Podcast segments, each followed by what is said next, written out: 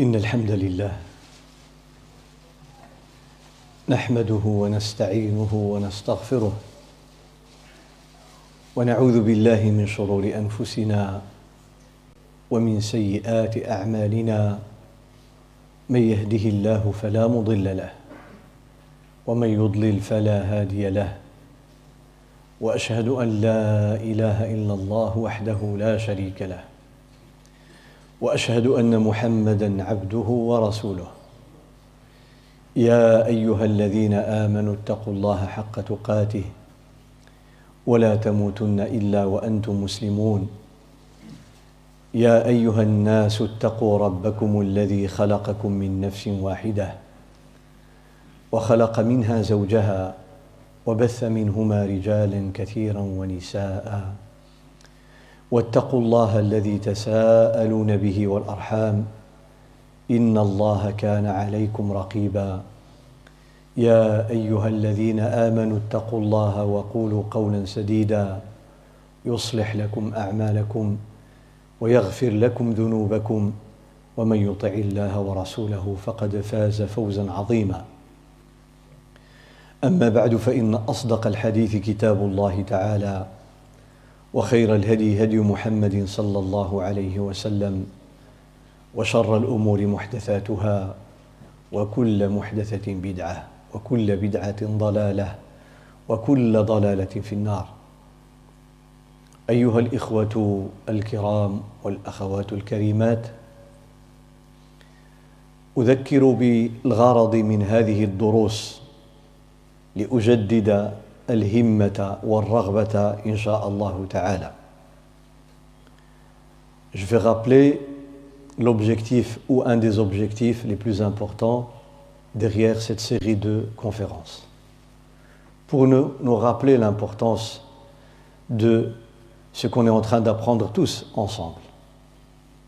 من أهداف هذه الدروس أن يفهم الإنسان المسلم دينه وان يفقه دينه وقد قال النبي صلى الله عليه وسلم في الحديث الصحيح حديث معاويه رضي الله عنه من يريد الله به خيرا يفقهه في الدين من يريد الله به خيرا يفقهه في الدين Allah subhanahu wa ta'ala aime la personne qui comprend profondément sa foi et sa religion.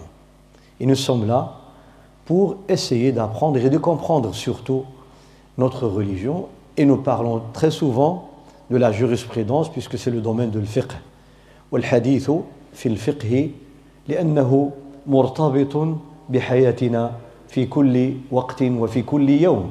كيف نقرأ القرآن من الناحية الفقهية ولا أتحدث عن الناحية التجويدية؟ كيف نصلي؟ كيف نصوم؟ كيف ندخل المسجد؟ ولماذا نقدم هذا؟ لماذا نؤخر هذا؟ وإذا أخطأنا في الصلاة كيف نصلح؟ هذا الخطأ إذا نسينا أو سهونا وإذا حلفنا ولم نفعل ما حلفنا على فعله وكيف هي الكفارة ومن ترتبت عليه كفارة فهل يجوز له أن يختار أو لا بد من الترتيب؟ هل ينتقل إلى الصيام دون المرور على الإطعام والكسوة؟ Donc la vie quotidienne du musulman est fortement liée à la jurisprudence musulmane car dans chaque action tu as des questions à poser est-ce que si jamais j'oublie dans ma prière euh, le Fatiha c'est la même chose que si j'avais oublié recours, l'inclinaison ou bien sujoud est-ce que c'est la même chose comme si j'avais oublié l'invocation ou bien le fait de dire Subhana Rabbi al-A'la? Si j'oublie de faire carrément Salam alaykum et je pars et je ne me rappelle que après une demi-journée que j'ai pas fait salam dans ma prière. Et si par exemple je fais un serment, je jure et je ne tiens pas mon, engagement, que dois-je faire? Le Coran a cité quatre choses. Est-ce que tout d'abord nourrir dix pauvres ou bien les vêtir. Quelle, quelle est la quantité de la nourriture? Et quel est le genre de vêtements? Le strict minimum, c'est quoi? Est-ce que c'est dans l'ordre ou bien c'est au choix Pourquoi nous souvent on passe directement au jeûne de trois jours quand on jure et on ne tient pas le serment Alors que c'est la dernière chose citée dans, dans le Coran الكريم donc et ainsi de suite فأمورنا في الحياة اليومية مرتبطة بالفقه مرتبطة بالفقه لأنه يرتبط بأعمال العباد بالأعمال ماشي بالعقيدة العقيدة quant à la croyance qu'on a dans le cœur ça c'est dans une autre science qu'on appelle la science du dogme العقيدة ما يتعلق بالأمور العلمية c'est-à-dire الاعتقادات هذا يدرس في باب العقيدة الإيمان بالله والملائكة والكتب والجنة والنار croire en Dieu ses anges etc لكن ما يتعلق بالأعمال les actions là on parle de الفقه نتحدث عن الفقه وبما أننا في كل لحظة نحتاج إلى هذا فكانت الدروس في هذا السياق Donc j'ai ciblé le domaine de la jurisprudence pour cette raison-là, ou une des raisons. C'est-à-dire, c'est une chose dont nous avons besoin tous les jours. L'aqidah, si on la connaît, alhamdulillah, c'est bon, ça part, c'est à vie. C'est une charge à vie. C'est juste rappeler, etc., ou bien répondre à certaines questions compliquées. Mais le fiqh, c'est tous les jours. فالعقيدة يعرفها الإنسان يؤمن بالله والملائكة والكتب والرسل يوم الأخير إلى آخره فإن احتاج إلى سؤال يسأل يسأل. جاءته مسألة أو شبهة يسأل. لكن الحمد لله مسلم مؤمن. الفقه كل يوم كاين أسئلة جديدة. Tu vas acheter une voiture tu vas tomber sur du contrat qui sont nouveaux. Hein, est-ce que c'est autorisé ou pas? تسأل عن العقود المستجدة المستحدثة المعاصرة في البيع والشراء الليزينغ مثلا ما يسمى بالإيجار المنتهي بالتمليك. Dans la nourriture tu lis تقرأ في مكونات الطعام. les ingrédients فتقع عينك على على أمور eux كذا ما حكمه في ديننا les, les conservateurs les additifs alimentaires هذه المواد التي تضاف إلى الطعام ليحفظه وتطول مدة صلاحيته أو ليعطيه نكهة معينة pour donner des goûts pour prolonger la durée de, de, de, de, de cet aliment de ce produit فنجد أرقاما أرقاما ما حكمها؟ Est-ce que c'est halal ou المواد souvent on trouve dans des aliments qui ont une couleur rougeâtre. On trouve que cette couleur provient de la cochenille un insecte. مجموعه ديال الاطعمه خاصه الياغورت اتسيتيرا كتجبر بحال الرايب كتجبر فيه لون احمر كيقول لك الاصل ديالو من الحشره واحد الحشره واحد البعوشه البعبوشه سميتها لا كوشني طيب ما حكم استعمال المواد هذه ديال الحشرات؟ آه c'est une origine animale mais insecte جات من الحشرات ما جاتش من الحيوانات الأنعام كالبقر لا من الحشرات. ما حكم استعمالها؟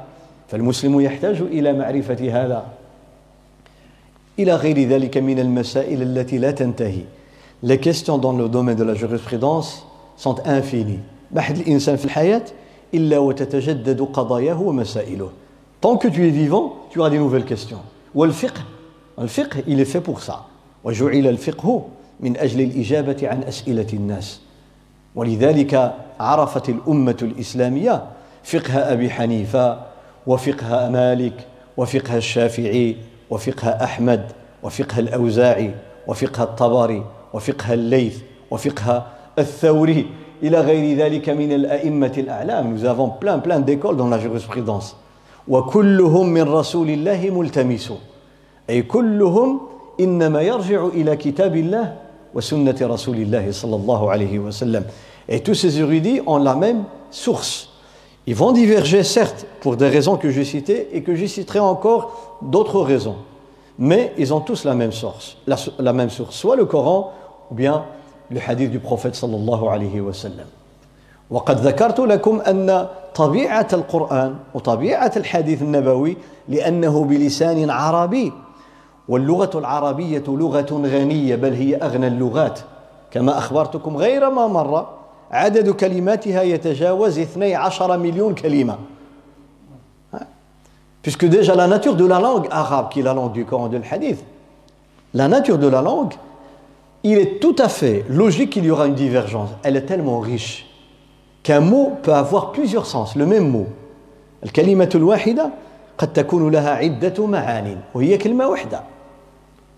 والمثال المشهور الذي يتحدث عنه علماء الأصول وغيرهم كلمة العين. العين. Vous savez العين؟ En arabe. C'est les yeux. العين. هذه المبصرة. المبصرة. En arabe العين c'est aussi la source d'eau. العين ديال الماء. كسميها العين. الذهب والفضة يسموها العين. L'or et l'argent العين aussi. Les gens hein, les mieux classés dans la société ça s'appelle العين نبلاء البلد وعلية القوم. الناس الكبار في البلد كيتسموا الأعيان. يقولوا الأعيان. فكلمة عين لها عدة معاني. ليسبيون en سا سابيل العين الجاسوس يسمى العين كنقراو في السيرة ولينا السيرة. وأرسل النبي صلى الله عليه وسلم عيونه. ماشي صافت العينين ديالو هادو المبصرة. Que قريش a العيون les yeux. Non les espions. واش واضح هي كلمة واحدة هذا المشترك كلمة واحدة un seul terme. Regardez combien de sens. Alors lequel choisir? فأيها نختار إذا وجدنا هذه الكلمة ها في كلام الله أو في حديث النبي صلى الله عليه وسلم. ماذا يقصد بها؟ واش العين المبصرة لوي؟ أو الجاسوس ou bien l'espion ou bien l'or et l'argent ou أو عين الماء؟ أو أعيان البلد؟ ووجهاء القوم؟ ما المراد؟ إذن فبالتالي سيختلف الناس. ونقرأ النفس. النفس quoi النفس. ما هي النفس؟ النفس. ها؟ الروح. قد تطلق على الروح النفس. وقد تطلق على الدم. الدم le sang ça s'appelle النفس l'âme ça s'appelle النفس الدم يسمى نفسا. يقول الفقهاء يقول الفقهاء خاصة مثلا عندك تجد في قصة الحلزون مسألة الحلزون أغلال الببوش les escargots c'est حلال وحرام ها؟ الببوش حلال ولا حرام؟ هذا الجواب على مثل هذا السؤال. ولو كان هنا شي جميلة موجودة وغتشوف الجواب. كيقولوا الجواب ما طار لما تسمع. لا ريبونس ça doit être concrète. Ah c'est délicieux. Pour ceux qui لكن المقصود أنه باعتبار باعتبار أنه لا يذبح لا يذكى puisqu'il n'y a pas d'immolation alors il y a un groupe de juristes qui disent que c'est haram فيقولون هو ميتة الذين يحرمونه يقولون هو ميتة لأنه لم يذكى لم يذبح parce qu'il n'y a pas d'immolation l'escargot on le met dans l'eau bouillante avec des épices donc puisqu'on ne va pas l'immoler donc c'est un animal qui est mort sans immolation rituelle hein en islam فبما أنه مات من غير أن يذكى ذكاة شرعية اللي هي إما الذبح في الحيوان الذي يذبح والنحر في الحيوان طويل العنق أو العقر في مثل الصيد. donc هي les trois moyens هذه ثلاثة ديال الطرق باش كيولي الحيوان حلال. y a les trois méthodes en islam pour rendre un animal rituellement حلال soit ce qu'on appelle العقر العقر comme la chasse ou bien ce qu'on appelle الذبح c'est-à-dire égorger immoler comme les moutons ou bien les animaux qui ont des cous longs, comme les, les lamas hein, en Amérique latine, ou bien les chameaux. Alors on fait le نحر, on enfonce le couteau là, بسم الله، الله أكبر, كيدخلوا له هنا العنق في النحر. هذه ثلاثة فكيقول لك الحلزون ما عملنا معاه لا هذه ولا هذه ولا هذه ils disent pour les escargots aucune des trois. Alors c'est haram. فكيدخلوا في ذاك حرمت عليكم الميتة Ils disent là, elle fait partie des bêtes mortes. فيرد المالكية ومن وافقهم فيقولون لا. المالكية, les malikites, ils vont au-delà du texte, c'est-à-dire comprendre le fond de l'interdiction. لك خصنا نفهموا علاش النبي صلى الله عليه وسلم ولا القرآن الكريم أمرنا بذبح بعض الحيوانات وأباح لنا أن نأكل بعض الحيوانات بدون ذبح. الله تعالى. علاش؟ فرق بين هذه وهذه. طبعا بعد واحد الآن كيسول الإنسان نفسه كيقول أش من حيوان اللي كناكلوه بلا ما نذبحوه؟ كاين. كاين الحوت ها وكاين الجراد الناس اللي كياكلوه Les Malikites, ils ont été très profondément dans l'étude, l'analyse des textes. Ils ont dit, puisque vous vous dites qu'il n'y a que les trois méthodes, sinon l'animal reste interdit. Ils disent non, attention. On a dans la révélation qu'Allah a donnée au prophète, sallallahu alayhi wa sallam, deux groupes. Un groupe d'animaux ou d'animaux qu'on ne peut pas manger s'il n'y a pas une des trois méthodes que j'ai citées. Il y a un autre groupe où on mange, on peut manger sans qu'il y ait aucune des trois, comme les poissons par exemple, comme les sauterelles par exemple. فالجراد والحوت لا نذبحهما ولا نعقرهما ولا ننحرهما وهما حلال وهما حلال بنص القرآن لحما طريا هو الحوت والنبي صلى الله عليه وسلم في حديث ابن عمر سواء كان مرفوعا أو موقوفا على ابن عمر أحلت لنا ميتتان ودمان. أما الميتتان فالجراد والحوت وأما الدمان فالكبد والطحال. Allah subhanahu wa ta'ala, à travers son message, nous a autorisé deux bêtes mortes, hein, le sans immolation. فالمالكية يقولون ما الفرق بين هذا وهذا؟ هذا خصو يتذبح وهذا لا. علاش؟ Alors pourquoi là on doit faire l'abattage rituel mais pas dans l'autre catégorie? قالوا الفرق هو أن هذا فيه النفس فيه دم دم يسيل. وهذا ما فيش الدم علاش غادي يذبحوا؟ قالوا الذبيحة باش يخرج الدم وما فيه من مواد ضارة وسموم ونجاسة. Ils disent parce que là comme il eh bien on doit immoler pour dégager un maximum de sang et c'est dans le sang qu'il y a toutes les toxines etc وحنا كنعرفوا ان الدم هو اللي بحال داك الماء ديال القوادس كيجمع كل شيء الحاجه اللي موسخه comme le, le, le, la canalisation à la maison c'est dans les tuyaux qu'on trouve les saletés eh bien c'est dans le sang ولذلك الحجامه تنفع الحجامه لا سينيل très importante لانها تستخرج المواد السامه من من الجسم من الجسم وكتمشي للكارفور طبعا ما كارفور ماشي المكازا وإنما نقصد هنا لو il va ici derrière les épaules هذه الحجامة المشهورة المعروفة. كيمشي لك هنا entre les épaules. لو هي الكروازمون كيدوزو العروق كيمشي تما. ويجبد لك السموم فاذا يقول المالكية في هذا تعليل من التعليلات ولهم تعليلات أخرى. يقولون يديز الحلزون. اغلال وكان مالك لا يعرفه واهل المشرق لا يعرفونه Les gens en Orient ne connaissaient pas les escargots. Et notamment à Médine. Il y a des gens du nord de l'Afrique qui ont été jusqu'à Médine chez l'imam Malik. كان إمام دار الهجرة رحمه الله. فسألوه. Ils lui ont posé la question. Ils ont dit il y a une petite bête. قالوا له واحد الحشرة صغيرة. طبعا هنا الاصطلاحات الإنسان ينتبه. لما كنقولوا الحشرات في اللغة العربية ماشي هي الحشرات في علم الحيوان هذا اصطلاح يعني الحشرة في اللغة العربية هي أوسع الكلمة هذه تستعمل ماشي غير في هذوك صغيورين القنفود وكذا يسموه حشرات في العربية لكن لما انتقلوا العلم ديال دراسة الحيوان كيستعملوا حشرات غير باسكو لو تيرم حشرة كون ترادوي بار انسecte en arabe si on prend la langue il dépasse les insectes il est plus large même les petites bêtes telles que les hérissons par exemple, on l'appelle hachara. Ce n'est pas des insectes en français.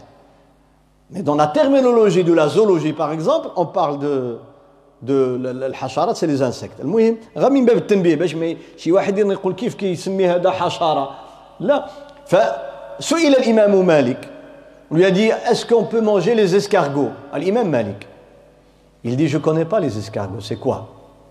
شوف يعني العالم العالم يعطينا المنهج كيقول لك العالم لما كي تسولو ما كي ماشي غير كيجاوبك وانما كيعلم الناس كيفاش يجاوبوا لي زيريدي العلماء الكبار لي غروند زيريدي ils nous donnent à la fois la science et l'éducation mais aussi la méthodologie de travail il te répond pas juste oui non et tu pars il te, il te montre comment répondre des fois même par même par son apparence le fait que tu lui poses une question il se tait بعض المرات تسأل عالما فيسكت قبل أن يجيب وربما ربما لأن حركاته تعليم سي جيست eh bien c'est un enseignement تسأل كم سئل الإمام مالك رحمه الله يقول دي كيستيون الإمام مالك فأطرق رأسه كان قراو بزاف يقول لك حنا راسه On lui pose la question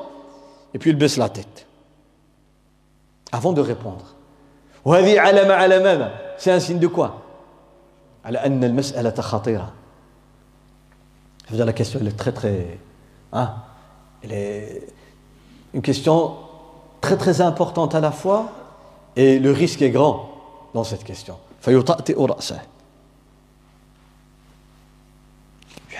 يبقى ثم يرفع رأسه فيجيب وقد يتغير وجهه des fois on voit même le changement sur son visage قضية خطيرة جدا عظيمة عظيمة فالإمام مالك لما سئل قبل أن يجيب سأل السائل. قبل ما يجاوبوا سولوه. قال له وصفها لي. هذه الحشرة اللي كتكلم عليها كيف هي lui dit décris moi cette petite bête. Ça c'est méthodologie كيفاش انت غتجاوب على واحد السؤال ما كتعرفوش؟ وللأسف aujourd'hui aujourd'hui on entend des réponses même de, avant même de, de comprendre la question. كتسول شي واحد قبل ما يفهم كاع السؤال non c'est حرام واش فهمتي السؤال؟ non c'est حلال t'as compris la question عارفة بعدا علاش كنسول؟ قال لك لا. non وعلاش كتجاوب؟ فالعاقل لابد أن يفهم أولا السؤال لأن فهم السؤال نصف الجواب. Si tu comprends bien la question, tu auras parcouru la moitié du chemin vers la, la réponse. معرفة السؤال وفهم السؤال نصف الجواب. لأن ذاك الساعة أنت فهمتي بقى لك دابا تقلب على الجواب. لكن إذا ما فهمتيش السؤال علاش غادي تجاوب؟ فقال صف لي صف لي شنو هذا الحلزون هذا؟ فقال له السائل قال هي دابة أو دويبة واحد الحشرة صغيرة petite bête ها؟ تأكل النبات تعيش على النبات herbivore elle mange de l'herbe etc فقال يعني حلال c'est permis autorisé pas de problème non يجوز مادام كتاكل حاجة نقية وكذا فما فيها حتى شي مشكلة. تجي تقول لا إلا الحوت والجراد. non l'exception c'est juste les poissons et les sauterelles Tu dis non, non, mais pourquoi que les deux? يقول لك يه نعم الحديث كيقول أحلت لنا أحل ميتتان الحوت والجراد. كتقولوا أنتم ما نزيدوا حتى شي حاجة أخرى. كان غير هاد الجوج. كيقول لك ولكن النبي صلى الله عليه وسلم حينما أباح لنا هذين الصنفين. لماذا؟ علاش ياك هذا هذا حيوان وهذاك حيوان. علاش هذا حلوا النبي صلى الله عليه وسلم؟ قال لك لأن هذا ما يحتاجش للذبيحه n'a pas besoin de l'immolation parce que y a pas de sang ما فيش نفس كيقول الفقهاء ما لا نفس له سائلة ما لا نفس نفس له سائلة ما فيش النفس اللي كتسيل بحال الماء كيسيل واخا الذبح الحوت ما كاينش الدم كيجري سائلة يعني il n'y a pas de sang qui coule dans ces bêtes. Donc on n'a d'immolation. واش واضح؟ فهنا على هذا على اللغة العربية. استعملوا كلمة النفس للدم. ولذلك تسمى المرأة بعد بعد أن تلد المولود كيقولوا عليها امرأة نفساء فيها دم. نفاس la femme après l'accouchement parle de دم النفاس on dit lochies ou lochies هذا اختلاف في النطق. هذا دم النفاس لأن لما كتولد قريب النفس ديالها تخرج الروح ديالها. parce que quand elle accouche une dame des fois elle perd la vie elle perd النفس l'âme علاقة النفس الروح بالنفس اللي هو الدم لأن إذا خرج الدم مشات النفس que quand le sang part, les 5 litres qu'on a, l'âme elle part avec. كاينة ولا لا؟ فلذلك لابد ان نفهم ان كلام العرب من اسباب الخلاف لأنه غني لسان غني لا langue arabe tellement tellement riche 12 millions 913 000 mots hein? c'est la plus riche du monde certainement sans aucun doute donc elle va elle va avoir cette richesse va avoir des conséquences فيختلف العلماء إذا لابد أن ننتبه وذكرت لكم أمثلة وهذا هو الهدف الثاني من هذه الدروس هو كثرة الأمثلة Le deuxième but, c'est de donner un maximum d'exemples dans sa séance. Et أمثلة واقعية أختار أمثلة مما نعرفه ونعيشه كالطهارة والصلاة والأيمان والحج والعمرة des exemples qui sont fortement liés à notre vie au quotidien, tels que la purification, les ablutions, la prière, le jeûne, le pèlerinage, le, les serments, etc. pour l'imam al-Baroudi. بارك الله فيك فين؟ وفيك؟ فين؟ يقترح هنا الله يجزيك. حفظك الله سي السلام محمد عليكم وعليكم السلام ورحمة الله وبركاته فإذا هذه ال- ال- الأشياء المرتبطة بنا أنا أضربها كأمثلة. je donne ces exemples ذكرت مثالا في اليمين يمين اللغو جي بارلي دو يمين اللغو ها والخلاف بين العلماء. واش هي؟ ذاك اللي تجري على اللسان من غير قصد quand on dit je- والله بالله والله بالله. Ça؟ Ce qu'on appelle yamin law c'est-à-dire la frivolité un serment de fri- frivolité c'est-à-dire qui qui ne demande pas d'expiation ni de rattrapage Et wallah tu t'assois wallah tu, tu t'en- euh, je m'en vais wallah ça vient juste spontanément on n'a pas l'intention vraiment de prendre une décision quand je dis wallah billah wallah billah وحق الله آه، سي devient courant spontané ولا داك الشيء كيجري على اللسان من غير نية من غير قصد الشافعي يقول هذا هي يمين اللغو الشافعي on a vu يقول هذه هي يمين اللغو آه، آه، التي لا كفارة فيها ولا besoin faire l'expiation nourrir dix pauvres bien ولكن الإمام مالك ومن معه يقولوا لا. ils disent يمين اللغو أن تحلف على الشيء. la majorité تحلف عليه كتقول والله لا وقع كذا. في الماضي. dit والله telle chose s'est passée والله tel homme je l'ai vu et on découvre que c'était pas c'était pas correct Parce que la personne s'est trompée. Ils disent là aussi il n'y a pas d'expiation. لأن الإنسان غلط خطأ لكن لما حلف حلف بالنية ديالو mais quand il a juré il était sincère. حلف وهو يعتقد أنه صادق يقول لك والله إن القضية الفلانية لم تقع ولم تحدث قل له البارح تحت الشتاء يقول لك والله ما طحت أودي الله يهديك والله ما طحت il n'a pas plu hier. والله je jure par Allah. Tu dis mais il a plu. Non والله il n'a pas plu. Il est sincère. Et puis on pose la question aux gens. أجي الجماعه البارح تحت الشتاء ولا لا قال لك هي تحت الشتاء il a plu. بداك ي- سكت tu as juré انت حلفت بقى يفكر يفكر يفكر يفكر يفكر لا حول ولا قوة إلا بالله خلطت البارح مع الأول البارح j'ai confondu hier avec avant-hier كي وقع هذا الشيء ولا ما وقعش هنا دابا إذا تسول الناس هنا تقول له كليتي غا في نص النهار يقول لك والله ما عرفت.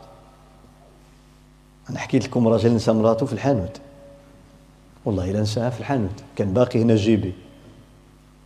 دخل هو في يشري الماكلة هي مشات تقضي شي غارات تما.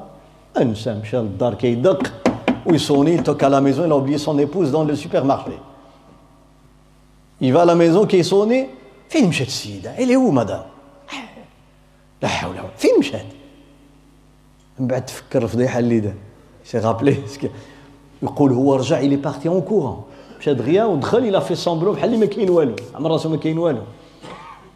وقالت له الله يجازيك بخير. خ- عطيتي لي الوقت اليوم باش نسخر على خاطري. كتعرف العدو ديال الرجال؟ هو ديه المرأة للحانوت l'ennemi public numéro un des, des maris c'est les magasins et pour les femmes c'est le paradis. المرأة اللي ما كتمشي خصها على خاطرها. تختار من هنا وتشري من هنا وتسوق وتقضى. والراجل واقف على الأعصاب ديالو. كل ما كتزيد شي حاجة كيطلع له la tension compris pourquoi? Parce que c'est hein, le portefeuille. Eh bien, آه، واش هذه محتاجينها زعما ضروري c'est nécessaire c'est pas nécessaire كي مسكين كي وبعض المرات باش ما يشوفش هذا هذا هذا المشهد ويقفل له قلبه كيبقى في الطوموبيل il reste dans la voiture يقول له مشي تسخن. لما تكمل أنا هنا. il veut pas voir la scène هذه طبائع طبائع الإنسان. J'avais parlé du pèlerinage. تحدثت عن أشهر الحج والخلاف فيها وما يترتب عليها. سكون الحج أشهر معلومات. واش كتمشي حتى الآخر ذي الحجة؟ أو لا كتوقف عن نهار اليوم الثالث من أيام التشريق اللي ما عملش طواف الإفاضة. واش إذا عملوا بعد ثلاث أيام؟ ديال أيام التشريق عليه الذبيحة ولا لا؟ مالك يقول ما عليه الذبيحة. يقول لك عندك حتى الآخر ذي الحجة الحج أشهر معلومات. حتى الآخر ذي الحجة. Et on a vu les conséquences.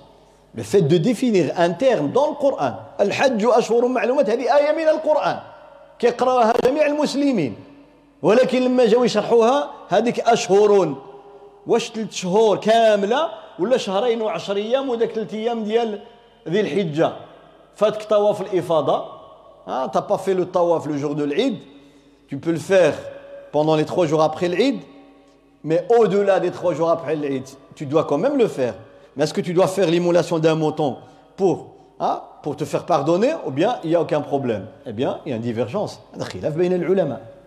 ياك واضحة هذه الأمور. هذه كلها من باب المراجعة لترسيخ ما قيل. في الفقه العلماء يتحدثون عن الاختلاف الاختلاف هناك من الاختلاف ما يقول عنه العلماء. هذا اختلاف لفظي وهذا اختلاف معنوي. أعيد وسأشرح وأضرب الأمثلة. في الاختلاف بين العلماء يقول العالم هذا الاختلاف بيني وبين فلان هو اختلاف لفظي وليس اختلافا معنويا. ويقول آخر لا بل هذا اختلاف معنوي. وليس مجرد اختلاف لفظي Quand on divise la divergence, il y a plusieurs manières de diviser la divergence. Divergence interdite, divergence autorisée, divergence dans les fondements, divergence dans les détails. Parmi les divergences, parmi les divisions, on dit une divergence terminologique, juste au niveau des termes. Le fond est le même. Il y a une divergence réelle, c'est-à-dire le fond est différent. فلما يقول العلماء هذا اختلاف لفظي. معنى هذا ماشي اختلاف حقيقي. غا حنا كنتكلموا على شوف الاختلاف اللفظي اختلاف في اللفظ في الكلمة في التسمية. هذا كيف كنسميوه بالدارجة ديالنا؟ ها المشوار. هذا واخا دينا فرنسا وهي معليش. زيد. ها الكاغط. زيد. الزيف المنديل. المحرمة. كلينكس. هذه أسماء مختلفة الألفاظ. Vous avez vu les termes sont différents. لكن حاجة واحدة il s'agit de la même chose. ها؟ طيب إذا جا واحد يقول لك تمسح بكلينكس حلال. واحد يقول لك لا تمسح بالكاغيت؟ حلال. واحد يقول لا تمسح بال mouchoir؟ حلال. اودي الله يهديكم. ça c'est pas une divergence ماشي اختلاف واش واضح هذا اختلفنا غير في الأسماء غير في التسمية غير في الألفاظ. أما الحقيقة هي هي.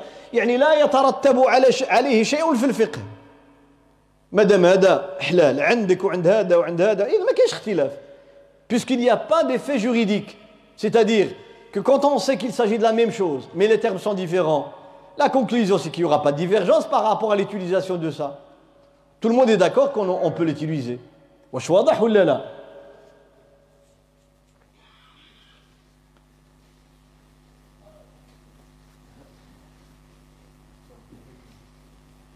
صلاة الظهر صلاة الظهر ما حكمها واش هي صلاة محرمة ولا مكروهة ها Quelle est la qualification juridique de la prière de Dhuhr C'est-à-dire, est-ce qu'elle est obligatoire, elle est euh, déconseillée, elle est interdite ما حكمها فريضة ها فرض فين هذا اللي قال واجب ها سمعتوا هذا قال واجب هذا قال فرض. On utilise pour l'obligatoire le terme obligatoire en arabe فرض واجب عند جمهور العلماء في كثير من مسائل الفقه هذا وهذا بحال بحال. فرض ولا واجب يقول لك بحال بحال. خلاف للحنفية وكذلك الجمهور في عدد من المسائل كالحج وغيره. لكن معروف مشهور كيقول لك هذا فرض ويقول يقول هذا واجب وكيقصدوا شيء واحد. Souvent on utilise, à part l'école hanafite, on utilise le terme obligatoire, fard, obligatoire. Wajib, obligatoire. Certains utilisent ce terme, d'autres utilisent le deuxième terme. يقول لك هذا اختلاف في في اللفظ السمية مختلفين فيها لكن بجوج متفقين أن هذا ألزمنا الله به C'est un combat chaque musulman, ils sont tous d'accord. C'est une obligation. Mais le terme utilisé, on utilise fard ou bien wajib. واش واضح ولا لا؟ هذا اختلاف لفظي لا تترتب عليه أحكام. لكن إذا كان الاختلاف حقيقي une vraie divergence هذه كيسميو اختلاف معنوي حقيقي. c'est divergence réelle بحالاش اكزومبل شوف إحنا في الفقه. خلينا في الفقه. لا نتكلموا في مسائل الفقهيه اللي كنعيشوها دائما أكل لحم الإبل هل ينقض الوضوء؟ نعم ينقض الوضوء شكون سي محمد؟ آه. اذا نعم الله يجازيك. اذا la viande de chameau est-ce que ça annule les ablutions هذه من المسائل الخلافية الحقيقية بين العلماء. يعني divergence réelle concrète هذوك يقولوا كالحنابلة ينقض وغيرهم يقولوا لا ينقض وكل له دليل. فهذا ما يمكنش يكون حلال وحرام. ينقض ما ينقضش. هذا اختلاف حقيقي. واحد ياكل اللحم يقولوا له توضا واحد ياكل اللحم يقولوا له ما توضاش.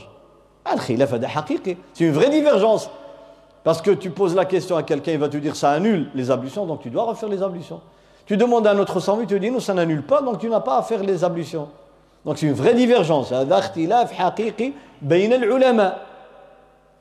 واش واضح ولا لا؟ عندك مثال ونحن قد صلينا صلاة المغرب vient de prier la prière de المغرب عاد صلينا المغرب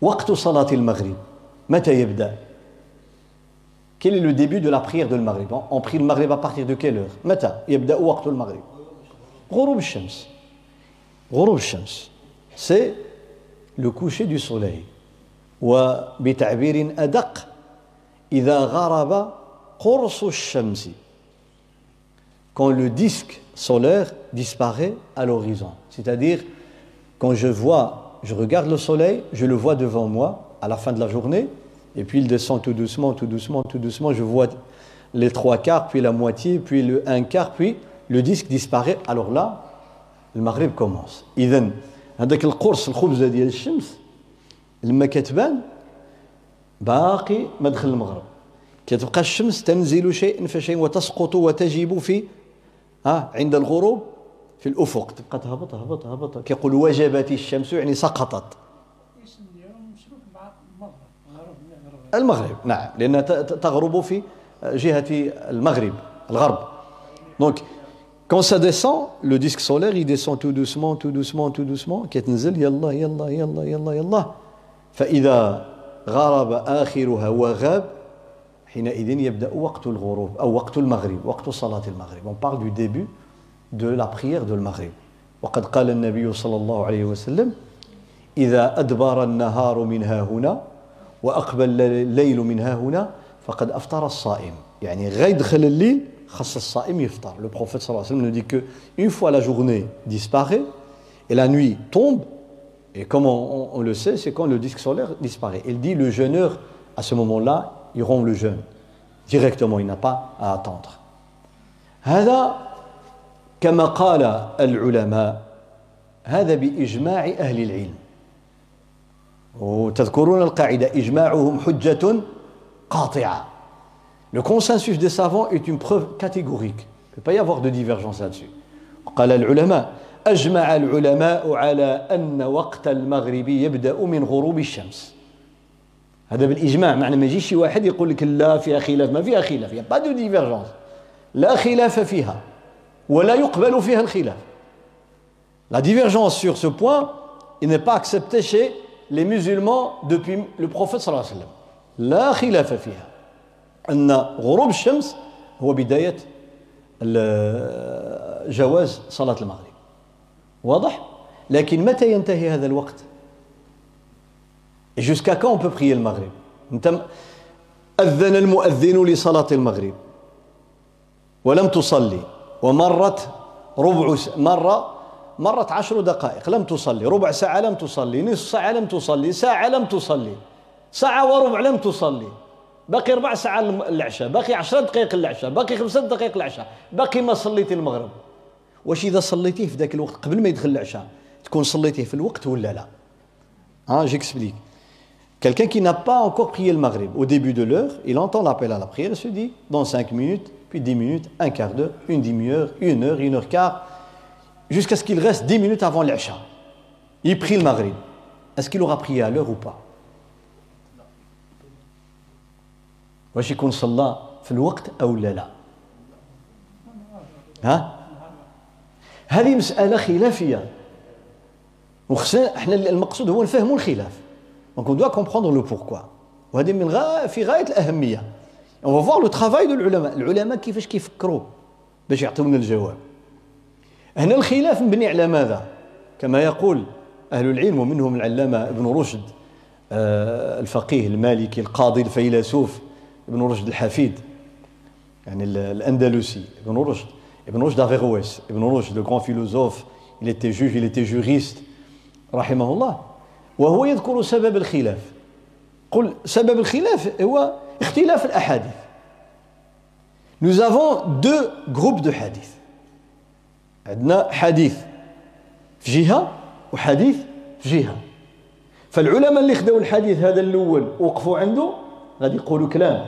واللي خذوا بالحديث الثاني غادي يقولوا كلام. واللي خذوهم بجوج غادي يقولوا كلام. وهذه خدمة العلماء. Regarde, nous avons deux groupes de hadith. Et je citerai les détails. Il y a un groupe de l'ulama qui vont prendre la première catégorie de hadith, ils disent, puisque le prophète sallam a fait ça, eh bien, l'heure de Maghrib se termine à telle heure. Le deuxième groupe, ils vont dire, mais il y a un autre hadith qui parle de la prolongation de l'heure de Maghrib. On prend ça. Il y a un troisième groupe qui dit, nous, on va utiliser les deux. Les combiner. Comment On verra. Les hadith al-anada واضح ولا لا؟ في لما كان النبي صلى الله عليه وسلم في مكة كان يصلي ركعتين صباحا وركعتين ها يعني قبل قبل طلوع الشمس وقبل الغروب. Le prophète صلى الله عليه وسلم à la Mecque il priait deux rak'at avant le lever du soleil et deux rak'at avant le coucher du soleil. قبل نزول وفرض الصلوات الخمس avant la prescription des cinq prières. لأن الصلوات الخمس غتجي في آخر آخر المرحلة المكية حتى كان قريب النبي صلى الله عليه وسلم يهاجر المدينة.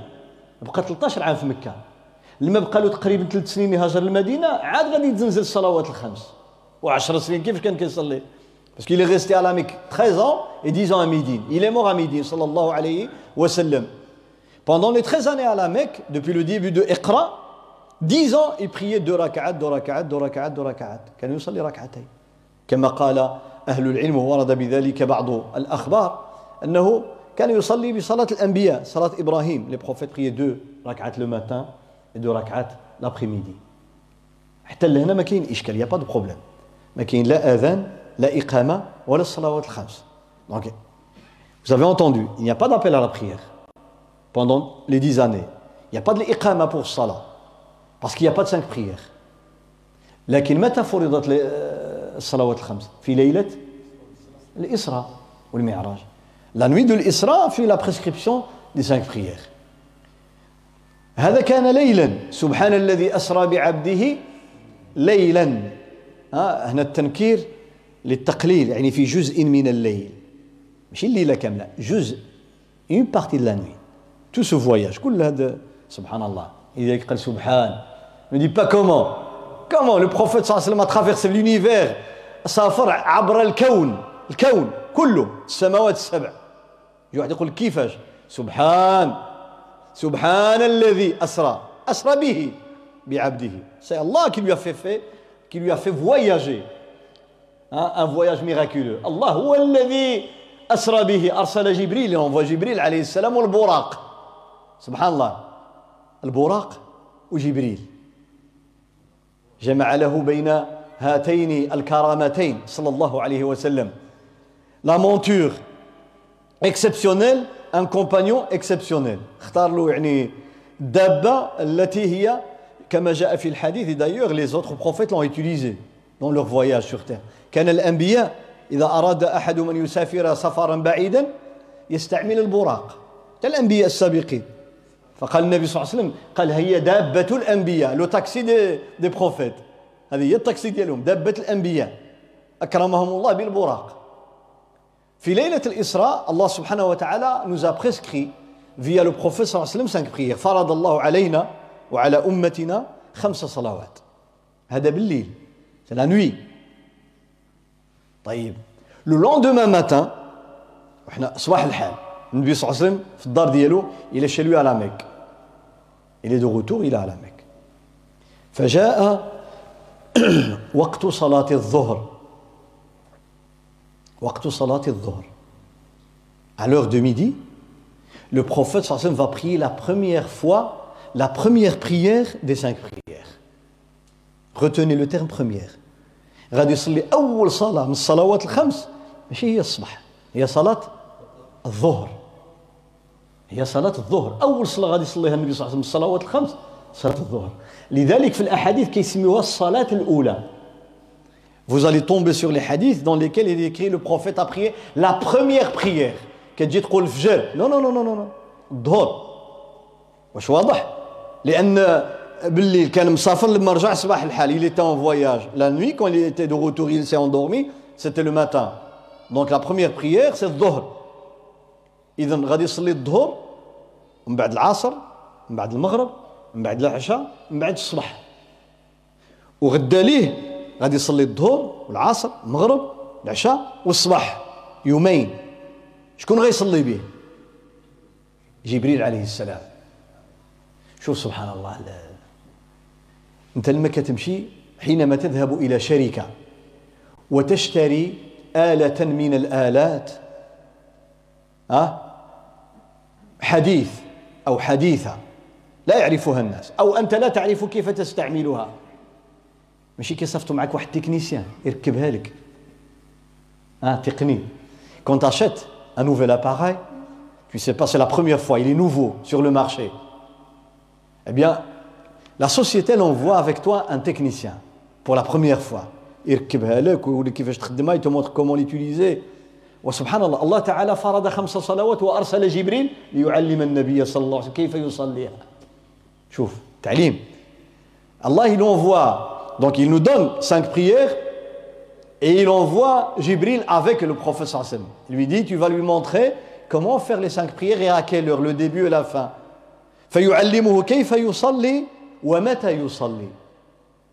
Quand et comment? La première prière que va diriger Jibril, le prophète derrière lui, le sahaba derrière, ce fut quelle prière? Dhuhr, salat. ف توضأ النبي صلى الله عليه وسلم في les ablutions وقام جبريل جبريل إمام والنبي صلى الله عليه وسلم يأتم بجبريل le prophète suit ce que fait جبريل فلما زالت الشمس يلا الظهر غادي يدخل au déclin du soleil le vrai midi je parle du vrai midi parce que nous on ajoute une heure deux heures le vrai midi منتصف النهار الحقيقي ماشي ديال المكانة اللي كنزيدوه ونقصوه لا هذا اقتصادي. C'est économique. Je parle du vrai midi. C'est quand le soleil est au milieu du ciel au zénith. إذا كانت الشمس في وسط السماء وسط السماء لأنها تشرق من المشرق وتغرب في المغرب. لما تكون في الوسط هذا كنسميوه ها؟ لا باقي الظهر. لا هذا منتصف النهار هذا منتصف النهار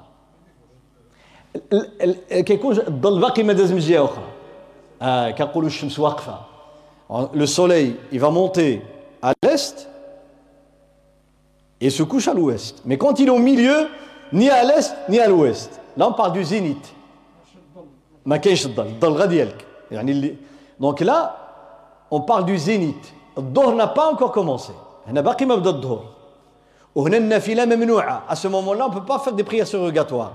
هذه من أوقات النهي التي نهى النبي صلى الله عليه وسلم عن صلاة النافلة فيها, فيها وعن دفن الموتى فيها. On ne peut pas enterrer ni faire les prières في ذاك الوقت. حتى تزول الشمس. يعني تزول تبتعد عن مكانها. اللي هو كبد السماء أي وسط السماء. أقم الصلاة لدلوك الشمس. دلوك يعني زوال. زوال. غتزول أبدا صلي. واش واضح؟ قالوا أقم الصلاة لدلوك الشمس إلى غسق الليل. هاد جوج الكلمات جمعوا أربعة الصلوات. من دلوك الشمس من الزوال حتى طيح الليل الحال. الظهر والعصر والمغرب والعشاء. وقرآن الفجر الصلاة ديال الصباح. خمسة الصلوات. Allah Ta'ala a cité les cinq prières dans le Coran, mais sans précision. Il nous donne les heures de prière, une fois que le soleil quitte le zénith jusqu'à le fajr. Donc entre les deux, il y a cinq prières. شوف أوقات الصلاة جاءت هكذا مجملة بدون بدون بيان أقم الصلاة لدلوك الشمس من اللي تزول الشمس كاين الظهر إلى أنت تصل إلى غسق الليل اشتداد الظلام. إذا كاين العصر وكاين المغرب وكاين العشاء. وقرآن الفجر إن قرآن الفجر كان مشهودا. فالنبي صلى الله عليه وسلم جاءه جبريل. جبريل est là بقى كيتسنى. Il regarde le ciel le soleil est au zénith. فلما يالله زال. زالت الشمس le soleil. Juste il bouge un peu. قام جبريل وصلى الظهر. Il va الظهر. والنبي صلى الله عليه وسلم يصلي بصلاته. le prophète derrière lui الصحابة derrière صلى. صلى الصبح صلاة الظهر. السلام عليكم السلام عليكم. صافي. il attend l'asr تسنى. Il regarde il observe le soleil et l'ombre كيشوف الظل. فلما كان ظل الشيء مثله يعني الطول ديالي فحال الظل ديالي. صلى به العصر l'ombre hein, est égale à ma hauteur c'est le début de l'asr bien sûr ça ça varie selon la situation du pays là quand on est hein, à la moitié de la planète Terre surtout dans les pays, les pays du Nord-Afrique la péninsule arabique البلدان اللي وكذلك جعلناكم أمة وسطا حتى في الموقع ديال العالم الإسلامي جا في الوسط ذلك لما كتكون الشمس الفوق اه كتكون فوق راسك quand on va vers le nord plus on va vers le nord le soleil il va être un peu hein, incliné il n'est pas au-dessus de la tête لذلك احنا هنا الشمس كنشوفوها في الوقت اللي خصها تكون فوق راسنا كتكون قدامنا Ici, le soleil ne vient pas au-dessus de la tête, surtout en hiver. Il est devant nous dans le ciel. Parce que la situation, vous connaissez la terre, elle est sphérique. Ce n'est pas une feuille.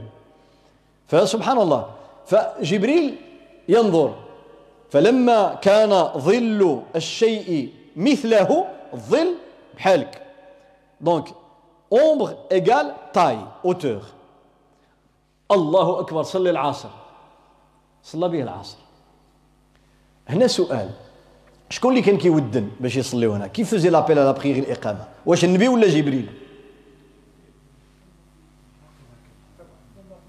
الله يجازيكم بخير ما كاين لا اذان لا اقامه y avait pas encore d'appel à prière ni اقامه y avait pas هذا غيجي في المدينة ça à Médine لما النبي صلى الله عليه وسلم يقول لهم بغينا شي وسيله باش نعرفوا اوقات الصلاه الناس تجتمع في الجامع وكل واحد اش اقترح اللي اقترح واحد الرايه نرفعوها في كل وقت الصلاه واللي اقترح النار يشعلوها في وقت الصلاه واللي اقترح البوق واللي اقترح الجرس ça ça viendra à Médine. L'appel à la prière quand le prophète sallallahu alayhi wa va demander aux musulmans hein, de découvrir un moyen pour appeler les gens à faire la prière. Des compagnons vont proposer qu'à chaque moment de la prière, on va lever un drapeau, comme on fait à la mer? On sait que c'est d'or. Après d'or, on le descend. L'Asr, on va de nouveau le lever.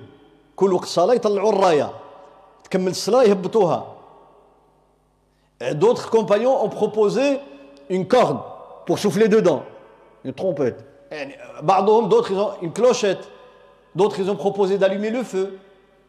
Jusqu'à ce que des compagnons, حتى رأى بعض الصحابة كعبد الله بن زيد بن عبد ربه وكعمر بن الخطاب رضي الله عنهم أجمعين des compagnons ont fait le rêve dans lequel un ange est venu dans le rêve il leur a enseigné l'appel à la prière الإقامة جاءهم ملك في المنام وعلمهما الأذان والإقامة إذن في مكة لا أذان ولا Donc il n'y a pas de l'adhan ni l'iqama. Jibril, c'est l'heure, Allahu Akbar, يصلي.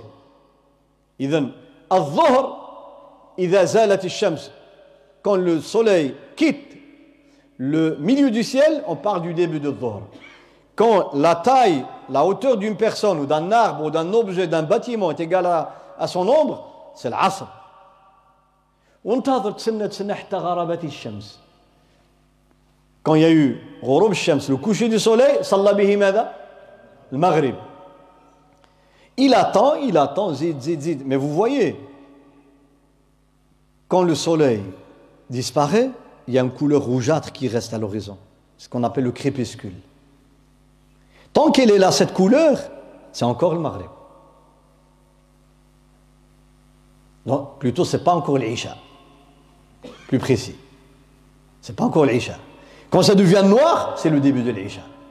حينما تغرب الشمس وننظر إلى الأفق كنشوفوا قدامنا غربات الشمس كتبقى الحمورية اللي كيسميوها الشفق الأحمر le crépuscule الشفق الأحمر كيبقى نص ساعة ساعة ساعة وربع ساعة ونص في بعض البلاد يبقى ساعتين ساعتين ونص لما يولي كحل هنا بداية العشاء ها لا هذيك هذيك في بعض البلاد اللي بحال هنا وشمال أوروبا. حنا كنهضروا فين؟ كان النبي صلى الله عليه وسلم كيولي كحل. وغالب البلاد الإسلامية فيها الأوقات مضبوطة. واضح؟ فلما اذا غربت الشمس صلى المغرب ولما غاب الشفق الأحمر ولا كحل صلى العشاء. Il y avait la disparition du soleil, Jibril a prié le Maghrib. Et quand ce crépuscule, la couleur rouge devient noire, il. اش من الصلاه اللي بقات هي الفجر on attend الفجر لما انشق ضوء الفجر وانتشر يمينا وشمالا quand c'est l'aube l'aurore l'aube الفجر on voit de la lumière horizontale الفجر الصادق parce que quand à la fin de la nuit il y a de la lumière à un certain moment qui apparaît verticalement à l'horizon verticalement tout le reste est noir ça c'est pas le vrai fajr إذا رأيت ضوء ها؟ ضوء الشمس الذي يأتي من بعيد. الشمس باقية بعيدة. لكن رأيته صاعدا. هكذا طويل. تشوف الظلام من هنا الظلام من هنا وفي الوسط هناك ضوء يصعد عموديا. هذا يسمى الفجر الكاذب. والنبي صلى الله عليه وسلم شبهه بماذا؟ لا. Le prophète en parlant à sa communauté il leur a donné une image pour comprendre c'est quoi cette lumière verticale. Ah, c'est quoi verticale Il leur a donné ah, une image. قال لهم كذنب السرحان الضوء الذي يكون كذنب الذنب هو الزنطيطة والزنيطة على رواية لا كو دان لو السرحان هو الديب الديب لما كيرفع الذيل ديالو ها سي فيرتيكال لا كو دو دان لو ها quand il voit quelque chose là, c'est vertical. Eh bien, il y a de la lumière verticale, subhanallah. On le voit. Il y a sur des images qu'il y a une صورت دقة وصف النبي صلى الله عليه وسلم. Il dit ça, c'est pas le vrai fajr. ولكن إذا انتشر ضوء يمينا هكذا وهكذا mais quand c'est horizontal alors là on part du début du fajr فصلى جبريل جبريل va faire la prière de الصبح صلى بالنبي صلى الله عليه وسلم الصبح الفريضة je parle pas des deux rak'at je parle de الفريضة صبح هنا عرفنا الآن بداية الوقت. Ça c'est le début de chaque prière. الزوال أن يكون ظل الشيء مثله غروب الشمس مغيب آه مغيب الشفق الأحمر وطلوع الفجر الصادق. Les cinq prières. Le lendemain Jibril va refaire la même chose mais à des moments différents. وسيؤم جبريل النبي صلى الله عليه وسلم في اليوم الثاني ولكنه سيؤمه في آخر الوقت وليس في أول الوقت. Il va diriger la prière à la fin de l'heure de chaque prière. الظهر البارح صلاها في عند الزوال. اليوم خلاها حتى كان ظل الشيء مثله. يعني قريب البداية ديال العصر. Il va tarder الظهر jusqu'au début de العصر presque. À peine السلام السلام c'est le début de العصر معنى وقت الظهر متى كيبدأ ومتى كيكمل. من الظهر حتى العصر. Ça veut dire que l'heure de الظهر c'est entre الظهر et العصر. Donc c'est pas l'heure de العصر Tu الظهر tu l'auras pris à l'heure. فإن صليت الظهر بين هذين الوقتين فقد صليته في الوقت. طبعا الأول أفضل. ها le début de l'heure أفضل. كما قال صلى الله عليه وسلم آه لما سئل عن أفضل الأعمال عن أفضل الأعمال meilleures actions. ذكر من قال الصلاة كاين في وقتها وكاين في أول وقتها. Au début de l'heure de chaque prière, c'est le meilleur moment où il y a plus de l'hasanat. Quand tu pries au début. إلا ما استثني عند اشتداد الحر quand il fait très chaud et qu'on est déconcentré si on prie juste à midi plus quelques minutes au début de l'heure لما كتكون الصلاة في شدة الحر وتعرف قبل المساجد ما فيها لا مكيفات لا كذا لا كذا فكان الناس يمشيو يعني كيخصو يهرب 50 درجة خصو يهرب فالرسول صلى الله عليه وسلم كان يؤخر الظهر حتى تبرد يبرد الوقت أو يبرد الجو il attendait un peu que euh, le, le climat soit plus rafraîchi. Il attendait un peu.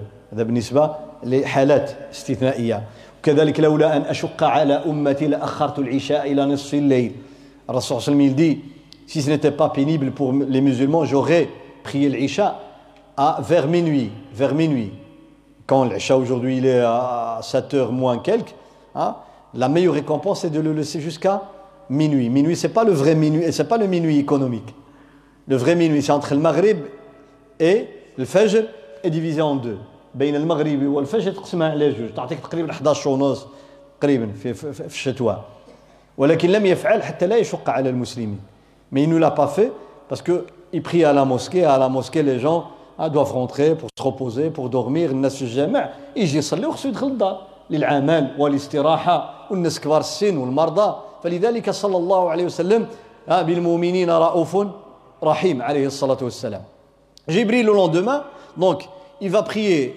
الظهر presque au début de العصر العصر ما غاديش يصليها لما يكون الظل مثل صاحب الظل عندما صار ظل الشيء مثليه donc le العصر c'est plus l'ombre qui est égale à la hauteur mais hein, l'ombre est égale deux fois la hauteur.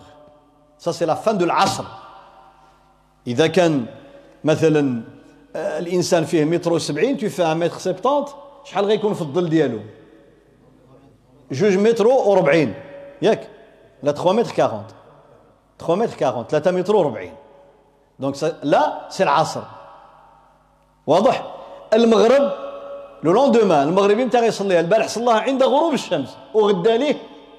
le lendemain il a prié المغرب à عند غروب الشمس أو بعد غروب الشمس بحال البارح. ما بدلش. جبريل صلى البارحة المغرب بعد غروب الشمس وفي اليوم الثاني كذلك بعد غروب الشمس. c'est الظهر صلاها في أول الوقت وآخر الوقت العصر في أول الوقت وآخر الوقت العشاء في أول الوقت وآخر الوقت الفجر في أول الوقت وآخر الوقت المغرب في أول الوقت وفي أول الوقت العشاء صلاها اليوم الثاني لما مر ثلث الليل après un tiers de temps, de toute la nuit entière, il a prié l'Isha. Plus au début de l'Isha. Donc, pour nous donner un laps de temps, un intervalle de temps. Al-Fajr, le lendemain, sallah, ind al-Isfar. Quand on voyait clair, c'est presque le lever du soleil. يعني الضوء الدنيا مضوية الإسفار لأن أسفار معنى كشف البيان ولذلك نسمي التفسير تفسير لأنه يبين معاني القرآن الإسفار واش واضح والسفر سمي سفر لأنه يسفر يبين أخلاق الإنسان ها واش واضح ولا لا فالإسفار هو الوضوح عندما بدأ الضوء ينتشر واقترب طلوع الشمس هذا الإسفار alors جبريل va prier le fajr vers la fin de l'heure. C'est presque le lever du soleil. وقال للنبي صلى الله عليه وسلم هذا وقت صلاتك وصلاة الأنبياء. C'est l'heure des prophètes. قال ما بين هذين وقت؟ ما بين هذين وقت. الظهر بين اليوم الأول والثاني وقت العصر اليوم الأول والثاني وقت العشاء اليوم الأول والثاني وقت الفجر اليوم الأول والثاني وقت لكن المغرب صلى في وقت واحد. Regardons الحديث هذا حديث ابن عباس رضي الله عنهما. ذكر خمسة الصلوات أربعة. ذكر لهم البداية والنهاية. المغرب صلاها في نفس الوقت. Donc observez bien l'enchaînement des, des horaires.